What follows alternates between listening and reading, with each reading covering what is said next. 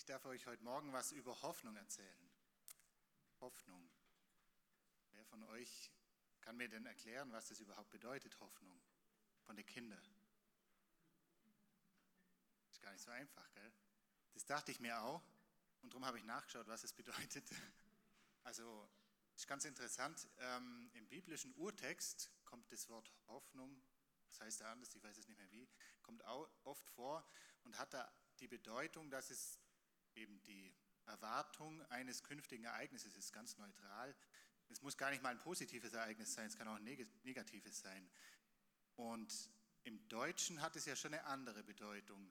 Ähm, wer von euch weiß, wer die Bibel dann letztlich ins Deutsche übersetzt hat, ein ganz bekannter Mann von den Kindern, jemand? Ida hat es vorhin gewusst. Wer hat die Bibel übersetzt ins Deutsche? Es war der Martin Luther. Und der hat sich für, die, für dieses äh, Wort im Urtext das Wort Hoffnung ausgesucht, weil er gedacht hat, das passt am besten wahrscheinlich.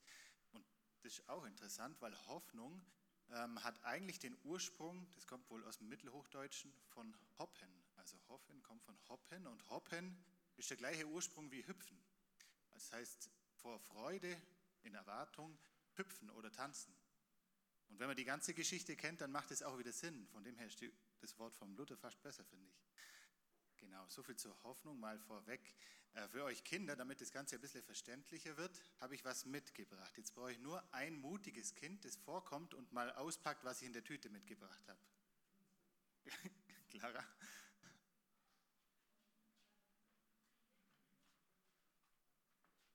Hol's mal raus und halt's ganz hoch, damit das alle sehen, was es ist. Vorsicht, dass wir es nicht kaputt machen, dann kriegt man Ärger. Was ist denn das? Eine Baumaschine. Eigentlich wollte ich einen Bagger, aber mein Sohn hat keinen Bagger, der hat nur eine Planierraupe, dann habe ich halt eine Planierraupe mitgebracht. Aber was hat jetzt eine Planierraupe oder ein Bagger mit Hoffnung zu tun? Ganz komisch, gell? Ich stelle es mal daher. Vielleicht kommen wir noch drauf. Ich erzähle euch jetzt die Geschichte und dann wird klar, warum, was der Bagger mit der Hoffnung zu tun hat. Also ihr habt es ja sicher alle mitgekriegt, auch ihr Kinder, dass in Deutschland im, im Nordwesten oder im Westen eher äh, in der letzten Zeit schwere Unwetter waren und ganz viel Hochwasser gegeben hat. Und da ist was äh, ganz Bemerkenswertes passiert. Das ist, was ihr da seht, ist die ähm, Steinbachtalsperre in Nordrhein-Westfalen. Ihr müsst euch das so vorstellen, das ist ein Tal, wo eigentlich ein Flüssle durchläuft, ein kleines. Und man hat da schon gewusst, dass es wohl gefährlich ist, dass wenn es zu viel regnet, dass durch das Tal dann eben eine Flut geht. Darum hat man da eine, so, eine Sperre gebaut. Und die hätte auch da verhindern sollen, dass eben eine große Flutwelle durch dieses Tal geht. Es ist ein Damm von 18 Meter Höhe, der ist auf der einen Seite, da wo das Wasser ist, ist er mit Asphalt, also mit Teer beschichtet, dass er nicht aufweichen kann. Und auf der anderen Seite ist einfach nur Böschung bepflanzte Böschung. Und da war es jetzt eben so, dass so viel geregnet hat, dass das Wasser über, diesen, über diese Sperre drüber gelaufen ist und den Hang abgetragen hat. Und jetzt hat man befürchtet, dass der Damm bricht und eine riesige Flutwelle durch das Tal läuft, die alles zerstört. Und das seht ihr hier unten, da ungefähr, da ist so ein Gebäude, ich weiß jetzt nicht ganz genau, wie das ist, da ist auf jeden Fall ein Auslass. Also es gibt einen, ähm, einen Auslass hier und hier drüben dasselbe und geht ein großes Rohr hier unten durch, wo man gesteuert praktisch das Wasser ablassen kann. Hat aber nicht mehr funktioniert, weil der Schlamm und das, die, was da weggeschwemmt worden ist, ist da drüber gelaufen. Das ist da nichts mehr rausgekommen oder nur noch ganz wenig. Und man wusste, man muss das Wasser da rausbringen, sonst spricht der und dann gibt es eine Welle. Und was hat man gemacht? Man hat rumtelefoniert und hat einen Landwirt gefunden, der auch ein Tiefbauunternehmen hat. Äh, von dem hat man gewusst, der hat einen Backer so einen Backe hier. Mit dem könnte man das eigentlich freigraben. Es war es aber so, dass die sich eigentlich gar nicht getraut haben zum Fragen, weil sie genau gewusst haben, wenn der Damm wirklich bricht, dann wird der Mann das nicht überleben. Das war ganz klar. Aber die haben den angerufen und der hat gesagt, er kommt und schaut sich das an. Er kommt selber. Den Mitarbeiter schickt er da nicht. Und hat sich das angeschaut und hat gesagt, ja, er macht es. Er fährt dann runter und gräbt es frei. Die haben das zugemacht, diese Röhre, das kann man wohl zumachen und aufmachen. Der hat hat es abgegraben, sechs Stunden hat er gebraucht, hat es geschafft, ist raus und dann haben sie aufgemacht und konnten das Wasser ablassen, es ist nichts passiert. Und ganz das Interessante an der Geschichte ist, den hat man hinterher interviewt, den Mann, und äh, der hat dann gesagt, er hat überhaupt gar keine Angst gehabt. Wie kann das sein, dass der gar keine Angst gehabt hat? Kann das sich von euch einer vorstellen, warum jemand, wenn er weiß, er muss vielleicht gleich sterben, gar keine Angst hat?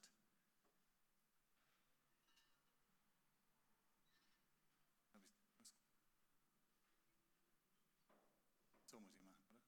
Domi, kannst du mal eins weitermachen? Ja, das ist zu weit so. Das ist viel zu weit. So. Genau, man hat ihn gefragt, was, äh, man hat ihn interviewt und er hat unter anderem gesagt, er hat gebetet. Er hat gesagt, du Herr musst wissen, was passiert. Und er hat dann, wie es soweit war, gar keine Angst gehabt. Keine Sekunde hat er Angst gehabt.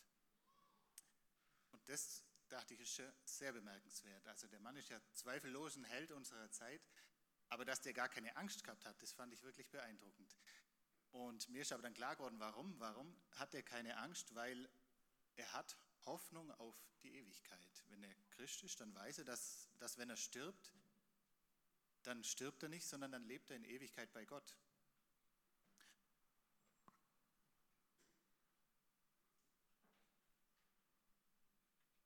Das war jetzt zweit. Eins weiter bitte. Nein, nicht, oder? Ja, genau, das ist das Richtige, danke. Also, wir haben uns in, letzte, in, der letzten Zeit auch öfter mit dem Thema Hoffnung befasst und meine Frau hat dann irgendwann in der, in der Küche an die Fensterscheibe den Spruch aus Römer 2, Vers 2 geschrieben, seid fröhlich in Hoffnung, geduldig in Trübsal und beharrlich im Gebet. Und das ist für mich so eine Anleitung, wenn ich mich an die halte, dann gehe ich davon aus, dass ich in schwierigen Situationen in der Lage bin, ähm, keine Angst zu haben und auch keine Angst vorm Tod zu haben. Jetzt machst du mal das Video nein, schnell. Ich habe ein Video für euch vorbereitet.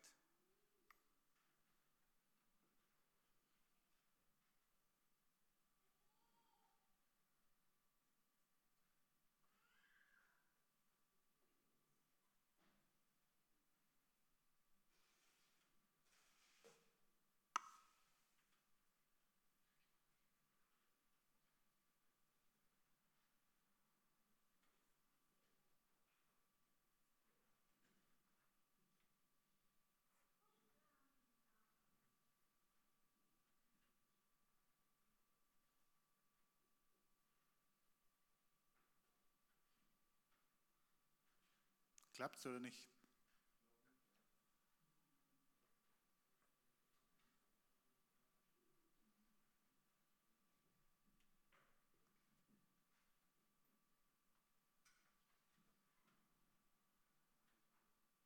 Plus bis zur 35. Sekunde.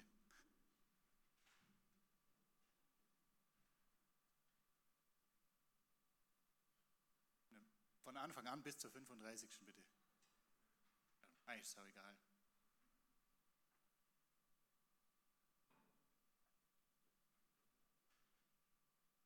Ja, das ist gar nicht das richtige Video, aber ist egal.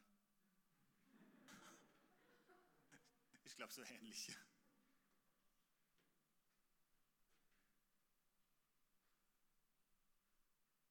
Hast du, hast du den Link nicht, den ich geschickt habe?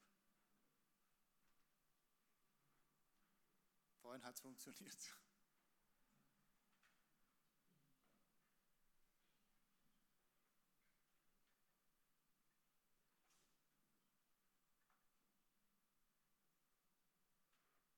Wahrscheinlich wäre es egal gewesen. Geht ums gleiche Thema.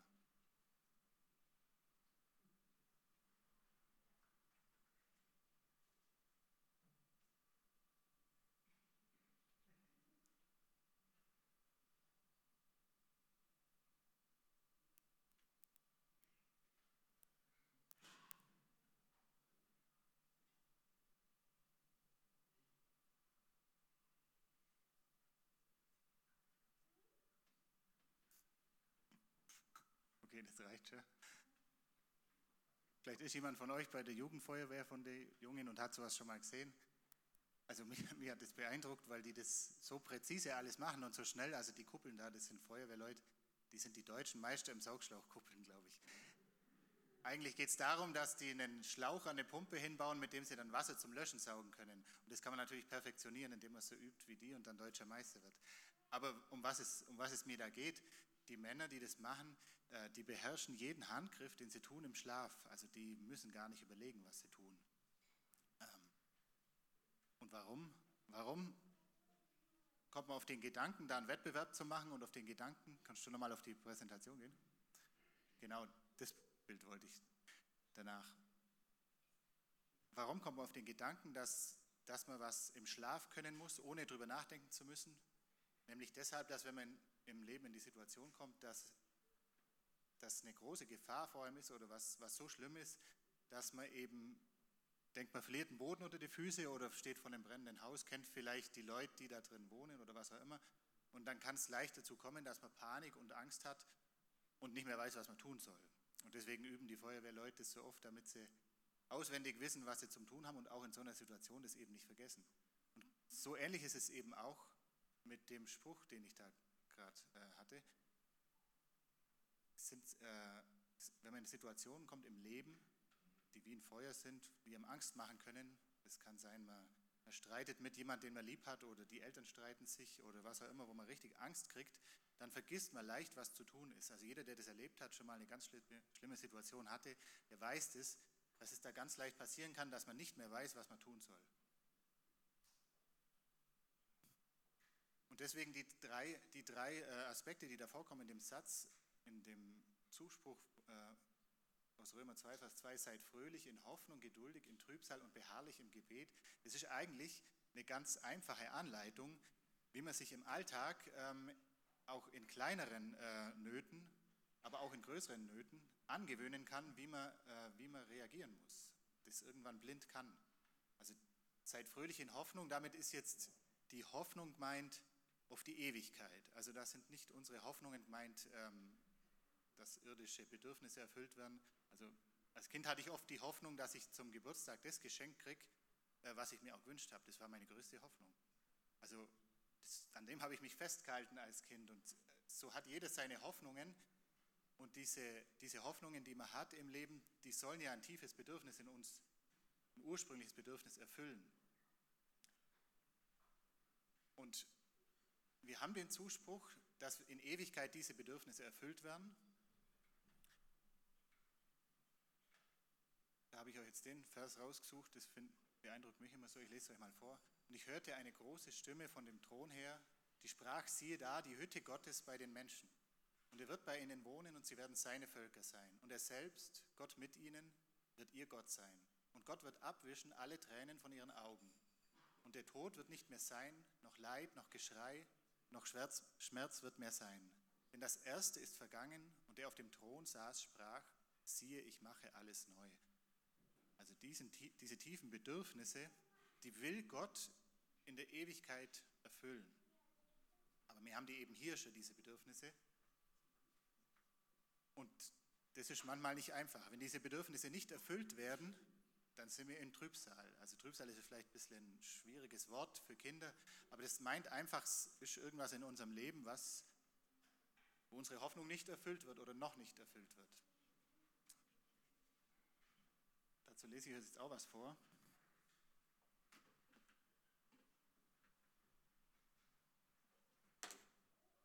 leider nicht auf der Präsentation, aber hier habe ich es.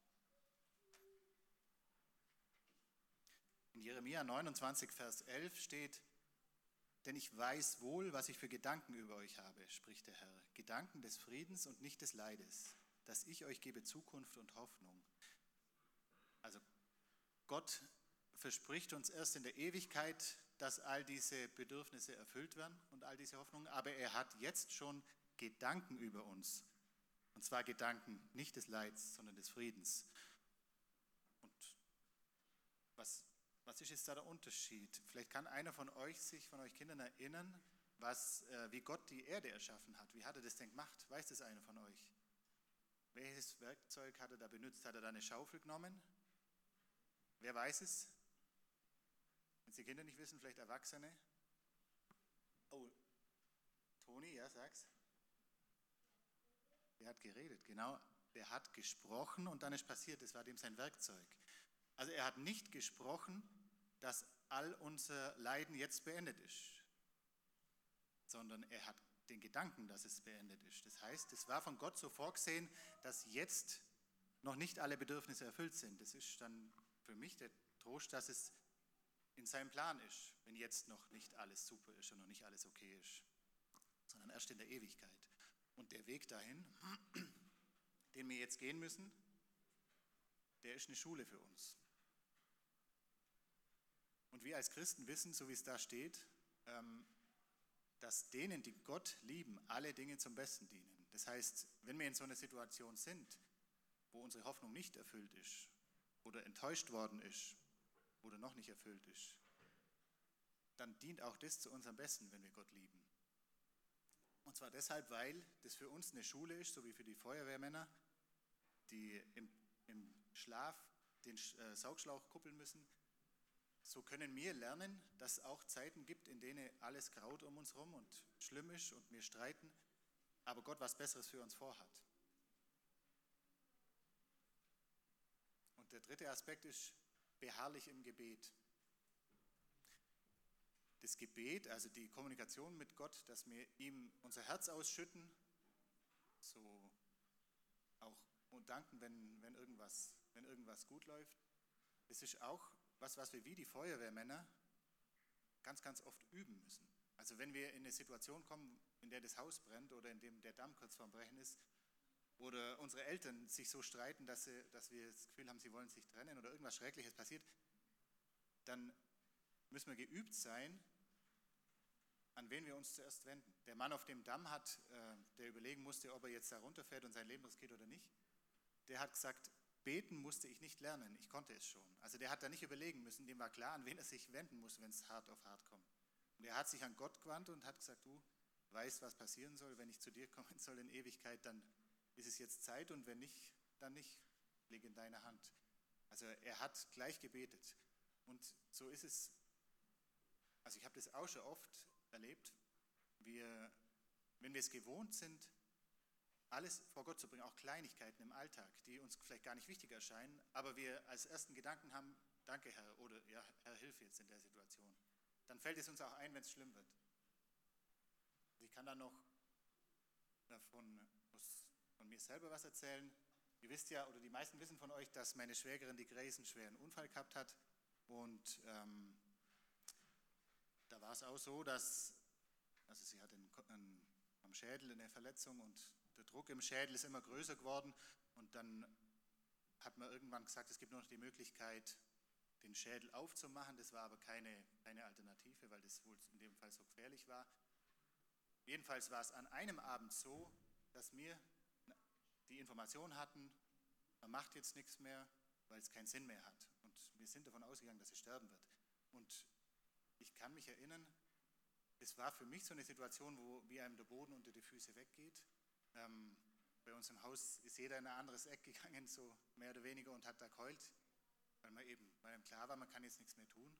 Und es war aber nie so, dass der Boden unter unsere Füße ganz weggegangen wäre. Also wir wussten, wir stehen auf einem Fels, weil wir wussten, diese Hoffnung, dass die Grace weiterlebt, ist eben eine irdische Hoffnung.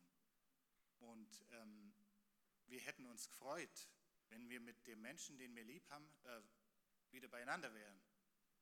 Das war unsere, unsere, unser tiefes Bedürfnis. Aber wir wissen auch, dass Gott unsere Bedürfnisse auch stillen will. Und er hat Gedanken der Zuversicht und der Hoffnung über uns. Das heißt, er will das. Aber wenn es jetzt nicht so ist, dann ist es in Ewigkeit so. Und die Gewissheit, dass es so ist, die kann so groß sein, dass man eben nicht wegrutscht und nicht mehr weiß, was man tun soll. Man heult zwar und wahrscheinlich täte man, sie ist nicht gestorben, es geht ihr immer besser. Aber wenn so jemand stirbt, das vergisst man wahrscheinlich nie, da weint man sein Leben lang, vermute ich mal. Aber wir die, diese Gewissheit, die kann so stark sein, dass man das Gefühl hat, man steht auf einem Fels. Und so haben wir das damals auch erlebt, auch wenn es traurig war. Und darum kann ich euch nur ans Herz legen, tut heute schon Vorsorgen, so wie die Feuerwehrmänner das beim Saugschlauchkuppeln machen und so wie der Baggerfahrer das in seinem Leben auch gemacht hat, der hat in dem Interview auch gesagt, eben er konnte das, er war, der war mal krank vorher und hat da auch schon erleben dürfen in der Erfahrung, dass, dass er sich auf diesen Fels stützen, stellen kann. Und darum lege ich euch einfach ans Herz, seid fröhlich in Hoffnung, hüpft vor Freude, ähm, in der Gewissheit, dass ihr, dass ihr in Ewigkeit bei Gott seid, dass es irgendwann gut ist wenn es mal schlecht läuft, geduldig und das Gebet einfach zum Alltags, zum Alltagswerkzeug ähm, machen. Das war's.